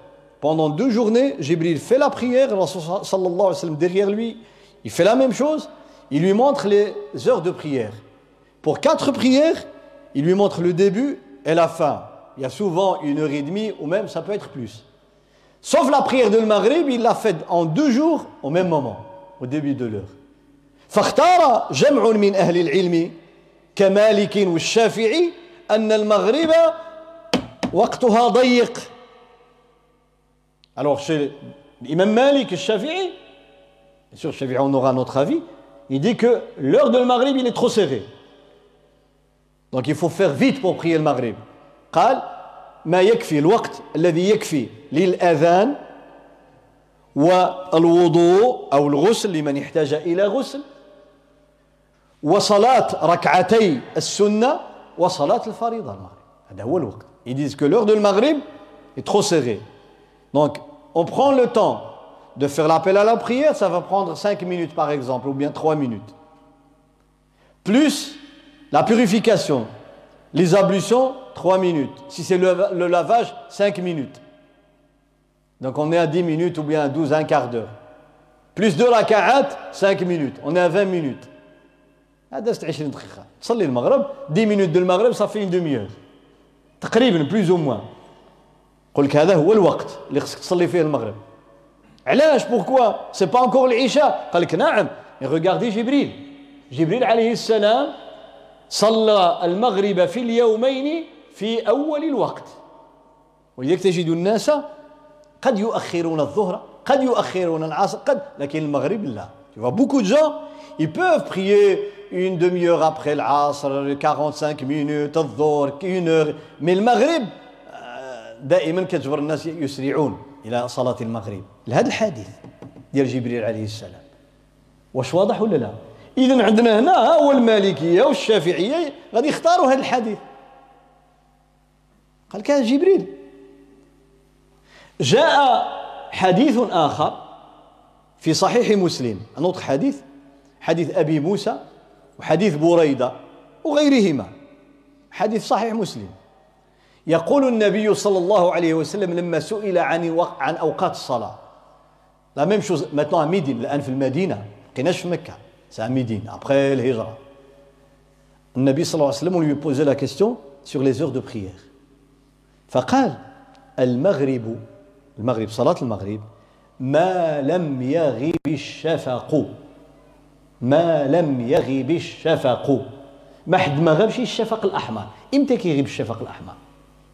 بدايه العشاء بدايه العشاء معنى المغرب حتى العشاء il dit on peut prier le maghrib tant que le crépuscule ne disparaît pas et on sait que la disparition du crépuscule c'est le début de l'isha فجاء الحنابلة والحنفية وقالوا إذا صلاة المغرب تمتد إلى صلاة العشاء Ils ont dit donc l'heure de Maghrib, eh bien, commence au coucher du soleil et se termine au début de l'Isha. بهذا الحديث. وخاصة أن بريدة رضي الله عنه صحابي بريدة ها هو سأل النبي صلى الله عليه وسلم في المدينة بعد الهجرة. باش ما يقولكش واحد لا حتى هذا راه كان قبل قديم لا. حديث de بريدة comme c'est en Médine c'est passé ça veut dire après الهجرة. واش واضح ولا لا؟ فأخذ بعض أهل العلم بحديث ابن عباس في إمامة جبريل للنبي صلى الله عليه وسلم وقالوا وقت المغرب مضيق. ها؟ زرب شوية تصلي المغرب. Dit le maghrib faut vite faire. واختار الحنابلة والحنفية ومن وافقهم حتى من غيرهم؟ قالوا بل يمتد وقت المغرب إلى العشاء jusqu'à العشاء. Il n'y a aucun problème. Tu pries les dix dernières minutes, tu auras prié à l'heure. واش واضح. اختلفوا بسبب ماذا؟ لا ديفيرجونس est causée par quoi علاش اختلفوا؟ لأن كاين عندنا حديثان. هنا deux حديث و deux groupes de الحديث. هذا فيه وقت وهذا فيه وقت. فقال العلماء إن النبي صلى الله عليه وسلم أراد أن يرفع الحرج عن الأمة وان يخفف عنها فطول لها في الوقت. Ils ont dit, pour expliquer, qu'à la Mecque, c'était le début des prières, cinq prières. Mais à, à, à, la Mecque. Mais à Médine, le prophète sallallahu alayhi wa sallam va nous donner plus de facilité, comme il a fait dans beaucoup de choses. La facilité vient après. Alors il nous donne plus d'intervalles de, de temps pour les prières. ولذلك صلاة العصر ولات ما لم تصفر الشمس tant que le soleil ne devient pas hein, très, très, on dirait orange quand il reste plus ou moins 10 minutes وكوشي لما الشمس تقرب من الغروب كيبقى لها واحد 10 دقائق كتولي شفتي كيف تولي صفراء حمراء تقول عليها بحال البرتقال بحال التشين. هو الوقت ديال ظل الشيء مثليه كيسبق هذا الوقت هذا. هذا الوقت الثاني جاء في المدينة.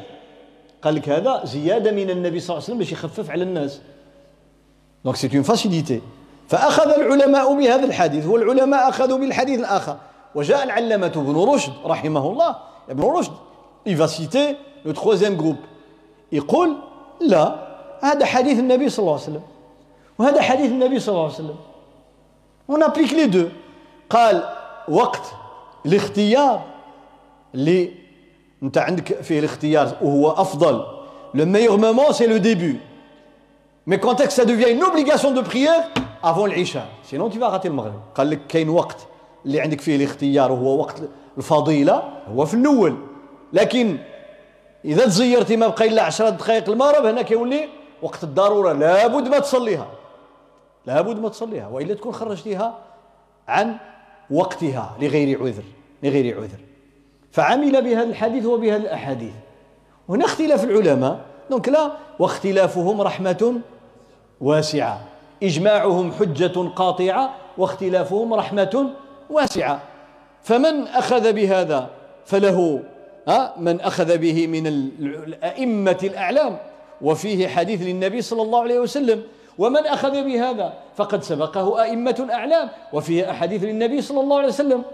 Donc les deux avis sont fondés sur des textes du prophète عليه الصلاة والسلام فما يجيش واحد ينكر هذا كيقول لا إنكار في مسائل الخلاف On vient pas dire c'est le munkar, qu'est-ce que tu fais, tu laisses la prière, etc. Non.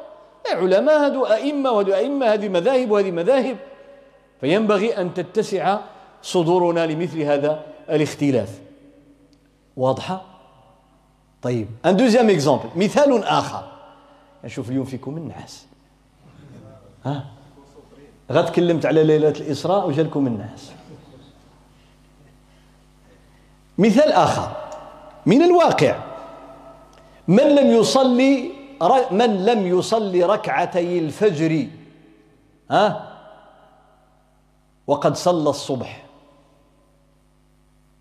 من لم يصلي ركعتي الفجر السنة ديال الفجر ديال الصباح اللي كيسموا حنا الفجر. وصلى الصباح وباقي ما صلى الفجر. متى يصلي ويقضي الفجر؟ أو متى يصلي الفجر؟ Quelqu'un qui n'a pas prié les deux rak'at de l'Fajr, vous savez, quand c'est le Fajr, on prie combien de rak'at? Quatre. Il y a deux sunnah, deux, ce qu'on appelle الصبح obligatoire.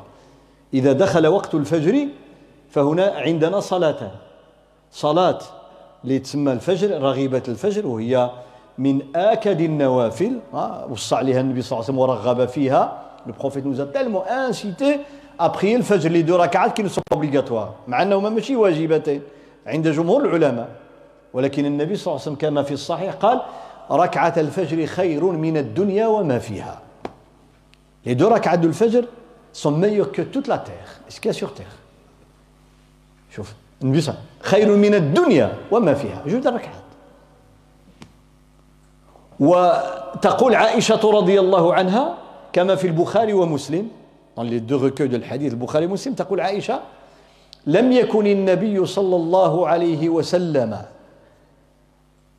على شيء من النوافل أشد منه تعاهدا من ركعتي الفجر. نشرح. كتقول عائشة مراته عائشة c'est son épouse والنبي صلى الله عليه وسلم فين كان كيصلي الفجر il priait الفجر الفجر chez lui à la maison كان يصلي في البيت الفجر الصباح في الجامع الدار ديالو لاصقه مع الجامع parce qu'il habitait juste collé à la mosquée. Il priait parce que النوافل la règle dit que النوافل les prières surrogatoires c'est à la maison. Obligatoire à la mosquée. لأن القاعدة أن النوافل تصلى في البيت هذا أفضل ها أفضل الصلاة في المسجد. شنو هي؟ المكتوبة. أو أفضل الصلاة في في البيت في البيوت إلا المكتوبة. النبي صلى الله عليه وسلم لما يغ c'est à la maison. لا تجعلوا بيوتكم قبورا. صلوا في بيوتكم. كاين قرأوا القرآن. هذيك prier à la maison c'est plus récompensé. Mais les prières obligatoires لكن الفرائض في الجامع أفضل. فالنبي صلى الله عليه وسلم كتقول عائشة دونك elle le عائشة à la maison كتشوفه تراه يقوم لصلاة الفجر. فتقول ما رأيته؟ حريصا على ركعتين من النوافل كحرصه على ركعتي الفجر. مع عمرو يفوته. تقول ما تركهما النبي صلى الله عليه وسلم سفرا ولا حضارا حتى في السفر مع عمرو سمح في الفجر. Même en voyage, j'ai pris les deux rak'at. Il s'y accroché à tout prix. Salat al-Fajr, les deux rak'at. واش واضح ولا لا؟ صلاة الفجر ولكن كان كيصليهم خفافين وهنا نفتح القوس je vais ouvrir les parenthèses الانسان العاقل هنا من يريد الله به خير يفقهه في الدين اللي فهم شنو بغى النبي صلى الله عليه وسلم؟ غادي يعرف يعبد الله. واللي ما فهمش غادي يعمل داك الشيء مسكين بحال واحد ها؟ باغي يهز واحد 50 كيلو يهرس ظهره. واحد اللي عنده لا تكنيك يهز لها يا ما يقع له والو. من يريد حمل الأثقال وهو خبير قد يحمل خمسين كيلو أو مئة كيلو ولا يشعر بحرج. ومن لا يعرف إذا حمل عشر كيلو قد ينكسر ظهره. فكذلك هنا في فهم الفهم عن النبي صلى الله عليه وسلم. رحم الله ابن القيم يقول أصل كل بدعة وضلالة الجهل وعدم الفهم عن الله وعن رسوله صلى الله عليه وسلم. Il dit que la malcompréhension engendre les innovations. هنا يجي واحد يقول شوف مادام الفجر عنده هذه المنزلة وهذه المرتبة حتى سماها المالكيه الرغيبة أي رغب فيها النبي صلى الله عليه وسلم بقوله وفعله عليه الصلاة والسلام. tellement insisté dessus il nous a appelé à la prier fajr on appelle raghiba très très demandé raghiba très très demandé par le prophète sallallahu alayhi wa sallam eh bien il va dire puisqu'elle a cette importance elle vaut, elle vaut plus que toute la terre eh bien quand je vais prier le fajr je prie avec surat al-Baqarah قل لك غادي نطول القراءة طول القراءة قرآن قرأ في الفجر قرأ فيها سورة البقرة وآل عمران وكذا نقول لم تفهم عن الرسول صلى الله عليه وسلم. عائشة تقول كان النبي صلى الله عليه وسلم يصلي ركعتي الفجر آه ويخففهما حتى أقول آه ما صلى فيهم أو ما قرأ فيهما الفاتحة. كتقول لك كان يصليهم قصارين حتى كنقول واش قرأ الفاتحة ولا ما قراش؟ وقرا الفاتحة قرا قل يا أيها الكافرون والركعة الثانية قرا الفاتحة وقرا قل هو الأحد لكن دغيا مع الحفاظ على على القراءة التي تصح بها الصلاة Donc, elle dit Aïcha, je il a lu le Fatiha dans le Fajr. Tellement vite fait, mais bien fait. مش واضح؟ آه فاتحه سوره قصيره ولا ايات اركع هذا النبي صلى الله عليه وسلم علاش؟ أراد منك أن تتفرغ لصلاة الصبح. تكون نشاط. Il veut que tu pries الصبح la prière du صبح en pleine activité. إذا صليتي الفجر بالبقرة الصبح اش تقول؟ هو يكبر السي هشام وتبقى تشوف في المكانة. Tu commences à regarder l'heure ايوا طول علينا. زعما. ها. لا النبي صلى الله عليه وسلم الفجر vite fait mais bien fait صلي الفجر دغيا ولكن صليها كما ينبغي وتسنى. attends الصبح. إن قرآن الفجر الصبح كان مشهودا تشهده الملائكة. parce que les anges assistent la prière du الصبح كتسمع القرآن الكريم. أما الفجر كتقرأ سرا الصبح تقرأ جهرا فتحضر الملائكة وتشهد الملائكة. ها؟ يتعاقبون فيكم ملائكة بالليل وملائكة بالنهار فيجتمعون في صلاة العصر وفي صلاة الصبح. Il y a un groupe d'anges qui vont rester avec nous toute la journée. Ils.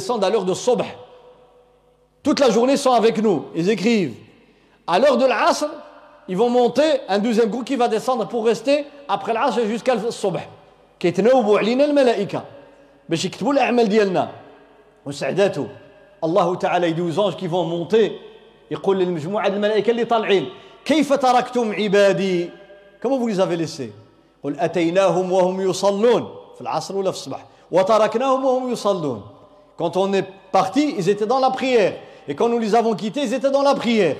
سبحان الله في السيرفيس t'imagines ton directeur il vient فين الخدام راه ناعس ها il dort. تركنا أتيناهم وهم يصلون وتركناهم وهم يصلون en plein travail. اللي هو في عبادة الله سبحانه وتعالى فالقصد هذا صلاة الفجر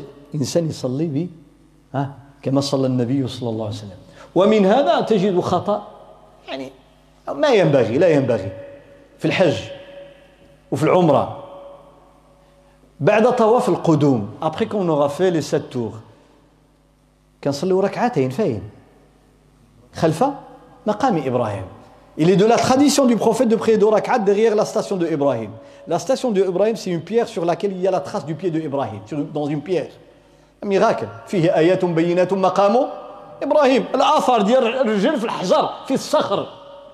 الصخر. Tu imagines, tu vas marcher sur un rocher dur comme du métal, ton pied va s'enfoncer à l'intérieur et laisser des traces, des traces, les empreintes de tout le pied depuis des, des, des siècles et des siècles, depuis le temps d'Ibrahim alayhi salam. تصور يعني هذه الآية هذه آيات بينات منها مقام إبراهيم هناك آية أخرى منها مقام إبراهيم فيجي واحد النبي صلى الله عليه وسلم أبقي لي دو ركعات لكن خفف خفف فيهما. يجي واحد يقول لك آه قدام الكعبة ومرة مقام إبراهيم الله أكبر. هو زيد هو بدا فيها ألف لام ميم الله لا إله إلا هو الحي القيوم. اش كتقرأ؟ كنقرأ لي عمران علاش؟ هو المقام ديال إبراهيم قدامي والكعبة. لا ليس هذا موضع هذا الأمر. هنا خفف. علاش؟ لأن كاين الناس ينتظرون. y a des gens des milliers des millions de gens qui attendent la même chose faire la prière là. خفف. فالفهامة ديالي. نطول النبي صلى الله عليه وسلم خفف. Nous on comprend mieux que le prophète عليه الصلاة والسلام؟ فالقصد الفجر الآن من فاتته. la mosquée, t'as pas encore prié le fajr. جيت باش تصلي باقي ما صليتي الفجر فتيهم كيصليو الصباح ها وفي الركعة الثانية. dans la deuxième ركعة du الصبح. أش غدير؟ صلي صلي معاهم. صلي. طيبوا الفجر إمتى غتصلي؟ quand tu vas prier الفجر ها حتى تطلع الشمس. ها؟ إذا ما يصليهاش قول قول ما إحنا هنا غب ما يصليهاش.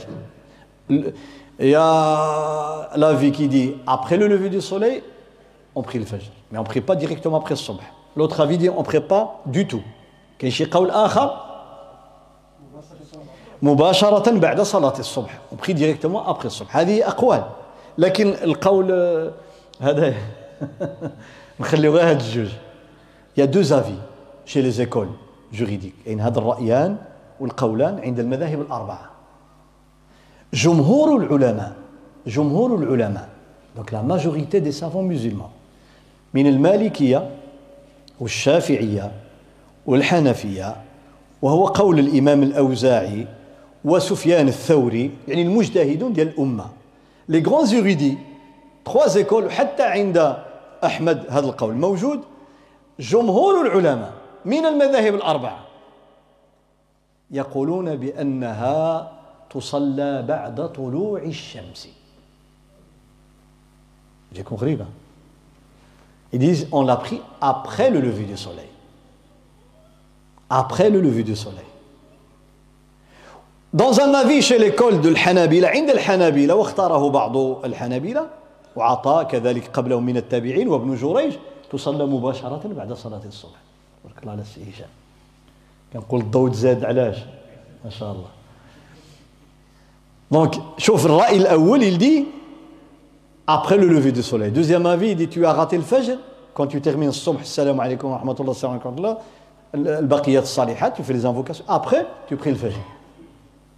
طيب اللي كيهمنا علاش اختلفوا pourquoi il y a cette divergence? السبب قول النبي صلى الله عليه وسلم وسكوت النبي صلى الله عليه وسلم وفعل الصحابة قوله Retenez, la cause de la divergence, c'est qu'il y a la parole du prophète alayhi wassalam, qui nous a dit de faire quelque chose dans cette situation.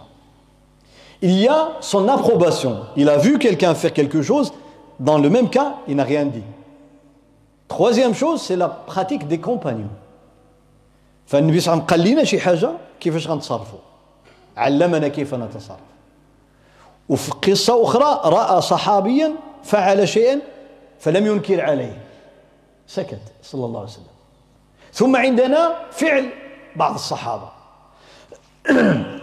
أما قول النبي صلى الله عليه وسلم الذي أخذ به الجمهور pour la majorité قال لا صلاة بعد الصبح حتى تطلع الشمس Il n'y a pas de prière, aucune prière ne peut être faite après subh, jusqu'au lever du soleil. واضح ولا لا؟ Aucune prière après subh jusqu'au lever du soleil. قالوا إذن puisqu'on a prié الصبح صلينا الصبح إذا ما نصليوش لا فجر لا غيرها هذا واضح حديث آخر عن النبي صلى الله عليه وسلم من فاتته ركعتا الفجر فليصلهما بعدما تطلع الشمس وهو حديث صحيح صححه غير واحد من أهل العلم ومن المتأخر من المعاصرين الشيخ الألباني رحمه الله. صححه. الحديث دي celui qui a raté le fajr il ne le prie pas qu'après le lever du soleil. هو صريح واضح من فاتته ركعة الفجر فليصليهما بعدما تطلع الشمس هذه رواية الإمام الترمذي قد رواه غيره إذا طلعت الشمس هذا في بعدما تطلع الشمس واضحة ولا لا إذا على هذا القول ديال الجمهور من المالكية والشافعية والحنفية وفيهم حتى الحنف متى تصلى الفجر إذا فاتتك؟ بعد. طبعا بعد طلوع الشمس المقصود. بعد عشرة دقائق على الأقل من طلوع الشمس. لأن الشمس لما كتطلع ممنوع نصليو النافلة. Quand il dit après le lever, tu dois attendre après le lever 10 minutes au moins. Parce que c'est interdit pendant le lever, c'est interdit. واضح ولا لا؟ لأن كاين حديث آخر كيبين حتى تطلع الشمس مقدار رمح أو قيد رمح. الرمح تعرفوا الرمح؟ la lance connaissez la lance c'était l'unité de mesure à l'époque des hauteurs كانوا كيعبروا بها الطول فاذا تاخذ الرمح وتشوف شحال بينها بين الافق ها وبين الشمس في السماء تعملها حتى توصل يعني الشمس كتطلع le soleil va monter واعمل الرمح mets une lance devant toi اعمل الرمح قدامك وشوف فيها السماء الرمح فيها 3 متر تقريبا presque 3 mètres de hauteur la lance ماشي بحال الحربه الحربه قصيره الرمح طويله والناس بعض الناس كيجي مثلا في السيره النبويه بدا يشرح لا يفرق بينهما بين الحربة والرمح والنبي صلى الله عليه وسلم هذه مذكوره في الاحاديث فلما تشوف كتبقى الشمس طالعه طالعه le soleil monte monte monte quand il atteint le sommet de la lance presque 8 minutes à 10 minutes 8 ل 10 دقائق واضح ولا لا؟ كذلك غروب الشمس. le soleil avant عندك اصفرار الشمس ها؟ quand on arrête de faire les prières surrogatoires اصفرار الشمس حتى تغرب تقريبا 8 دقائق. تقريبا. لما كتولي صفراء باش تغرب. هذيك الصلاة منهي عنها يعني نهيا شديدا. تقريبا 8 دقائق. والعلماء اليوم كيقول لك سبحان الله قال لك الغروب الذي نراه ليس هو الغروب الحقيقي والشروق الذي نراه ليس هو الشروق الحقيقي Vous savez que ce qu'on voit nous comme coucher, comme lever, c'est pas le vrai. Parce que l'image, pour nous atteindre depuis le soleil jusqu'à nous, il faut 8 minutes, les rayons solaires. لأن الضوء باش يوصل من الشمس لعندنا خصو 8 دقائق حتى يوصل للأرض. يعني الشمس اللي كتشوفها دابا هذيك الصورة هذه 8 دقائق. سبحان الله سبحان الله النبي صلى الله عليه وسلم قال قيد رمح من الذي علمه؟ الله سبحانه وتعالى. فإذا النبي صلى الله عليه وسلم قال ما تصليش هذوك الركعات إلا حتى تطلع الشمس؟ وقال لا صلاة بعد الصبح حتى تطلع الشمس. Donc le prophète dit pas de prière après le صبح jusqu'au lever du soleil. Il dit celui qui rate les deux rak'at de l'fajr ne les prie qu'après le lever du soleil. واضح جاء عن عبد الله بن عمر وهذا في موطأ الإمام مالك أنه بلغه أن عبد الله بن عمر فاتته ركعة الفجر وهو من أشد الصحابة التزاما لرسول الله صلى الله عليه وسلم. C'était quelqu'un très connu, Abdullah ibn Omar. Il s'accrochait à la tradition avec ses, avec ses, ses dents et ses mains et ses pieds. فاتته ركعة الفجر فلم يقضهما إلا بعد طلوع الشمس إنه les a pris qu'après طلوع الشمس وهو فقيه عبد الله بن عمر كاين كتاب فقه عبد الله بن عمر on a rassemblé tous ses avis juridiques. بن عمر فقه عمر فقه بن مسعود فقه عبد الله بن عمر فقه بن عباس كتب هذه طبعت هذه ليفر qui se vendent dans les librairies.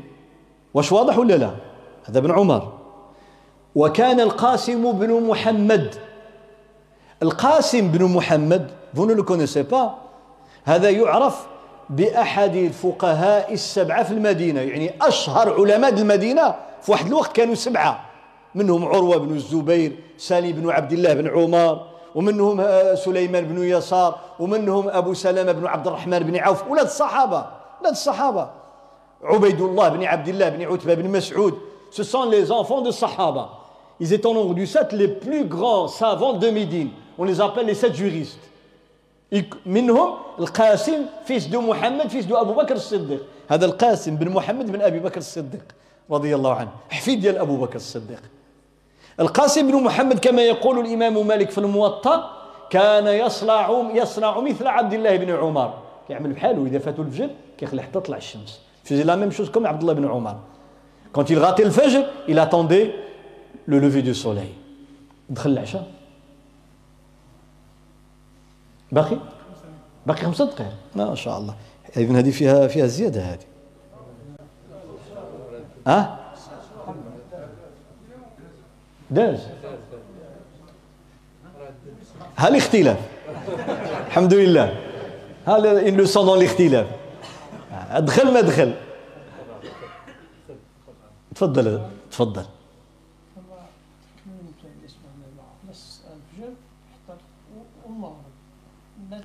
غادي يجي. غادي يجي. غادي نجي. أنا أنا بديت اليوم بالفجر. ها؟ وغادي يجي قضية ديال الصلاة مورا العصر وغادي يجي قضية ديال تحية المسجد يوم الجمعة غادي يجي كل شيء هذا الشيء. وغادي يجي قضية المغرب وقضية.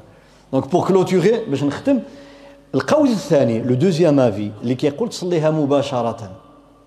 on prie directement après الصبح هذا يعتمد على ماذا؟ يعتمد كذلك ماشي على قول النبي صلى الله عليه وسلم على سكوته عليه الصلاة والسلام l'approbation du prophète صلى الله عليه وسلم. فجاء في حديث صحيح عن قيس بن عمرو واحد صحابي s'appelle قيس بن عمرو رضي الله عنه قال خرج النبي صلى الله عليه وسلم لصلاة الصبح وصليت معه الصبح. Prophète un jour est sorti pour prier الصبح قال جاي يصلي الصبح وصليت معاه أنا. dit j'ai prié avec lui قال فلما انصرف من الصلاة لما سلم كنت إلى في السلام النبي صلى الله عليه وسلم قال أنا نوط ها؟ نوط نصلي جوج ركعات. دونك s'est levé pour prier les deux ركعات. ديال جوج ركعات. الفجر ما كانش صلاهم. دونك a prié deux ركعات de الصبح avec le prophète صلى الله عليه وسلم. Et maintenant il est en train de prier deux الآن كيصلي ركعتي الفجر. فالنبي صلى الله عليه وسلم جاء قال له مهلا يا قيس. هو قيس attends attends اش كدير؟ اش كتعمل؟ qu'est-ce que t'es en train de faire قال اصلاتان معا. كتجمع جوج الصلوات؟ tu pries deux deux prières ensemble كيف درتي ليها فأنكر عليه النبي صلى الله عليه وسلم حتى لهنا ولا لا؟ هنا أنكر عليه jusque jusque-là. jusque-là le prophète il a fait critique؟ قال له كتصلي مورا الصباح. واش كاين جوج الصلوات؟ كاين الصبح وصافي ما كاينش بعد. parce que y a pas prière après الصبح لأنه المعلوم عند جميع المسلمين أنه بعد صلاة الصبح لا صلاة y a pas prière bien sûr الفجر on l'aura prié avant y a pas prière إذا صليتي الفجر قبل ما بقى صلاة. فقال يا رسول الله ها؟ قال لم أكن قد صليت ركعتي الفجر فأنا الآن أصليهما.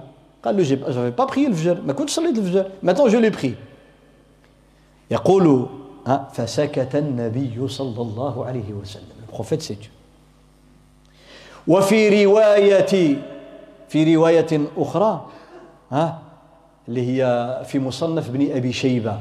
فلم يأمره ما قالوش يوقف ولم ينهاه ما قالوش ما تصليش. il a dit ni prie ni arrête ني aucune reproche. هذيك فسكت هنا لم يأمره ولم ينهاه بحال هذه donc veut dire rien dit. وفي رواية ابن حبان فلم ينكر عليه il n'y a pas fait de reproche hein ne l'a pas blâmé. فهذه الروايات كلها معنى النبي صلى الله عليه وسلم ما قال له والو فأخذ بها الحنابلة قالوا الحنابلة عطى جرى ابن جرى قال ils ont dit on peut prier directement. نصليو بعدها مباشرة. واش واضح ولا لا؟ قالوا لأن النبي صلى الله عليه وسلم رأى الصحابي قد فعل هذا ولم يقل له شيء ولم ينكر عليه. لكن عندنا هنا أن جميع الفقهاء tous بلا استثناء من صلاها بعد طلوع الشمس فقد أحسن. Chez tout le monde, celui qui prie après le lever du soleil, il aura bien fait. لكن اللي صلاها بعد الصبح فيه الخلاف. واش مسموح ولا ماشي مسموح؟ Quand on prie directement après الصبح, divergence. Est-ce que c'est bon ou c'est mauvais؟ واش واضح ولا لا؟ فلذلك الإنسان من فوائد الخلاف quand on connaît la divergence الإنسان يعرف كيفاش يهضر مع الناس. c'est comment لأن ربما كثير من الشباب إذا سمع شي واحد كيصلي الفجر بعد طلوع الشمس ينكر عليه حتى طلعت الشمس عاد تخلي الفجر صليها مورا الصبح مباشرة نعم ولكن هذا جمهور العلماء يقولون بهذا. c'est la majorité de العلماء هم اللي كيقولوا خلي حتى طلع الشمس. وفعله ابن عمر وفعله أحد الفقهاء السبعة في المدينة من التابعين. فلذلك لا تنكر. ومن فعله بعد الصبح مباشرة لا ينكر عليه لأن الصحابي فعله ورآه النبي صلى الله عليه وسلم ولم يعلق على ذلك بشيء. وأسأل الله تعالى أن يعلمنا ما ينفعنا وينفعنا بما سمعنا ويعلمنا ما جهلنا اللهم أت نفوسنا تقواها وزكها أنت خير من زكاها أنت وليها ومولاها. اللهم إنا نسألك الهدى والتقى والعفاف والغنى. اللهم أصلح أحوالنا وأصلح أعمالنا. اللهم طهر قلوبنا. اللهم أصلح ذريتنا وبارك لنا في أعمالنا واعمالنا يا رب العالمين. اللهم ارحم أمواتنا جميعا واشف مرضانا جميعا. اللهم من كانت له حاجة في هذا المجلس فاقضها له يا رب العالمين.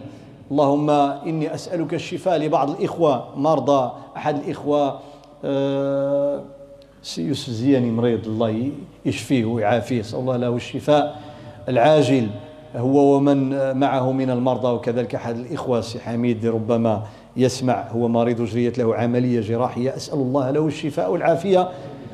سبحان ربك رب العزة عما يصفون وسلام على المرسلين والحمد لله رب العالمين.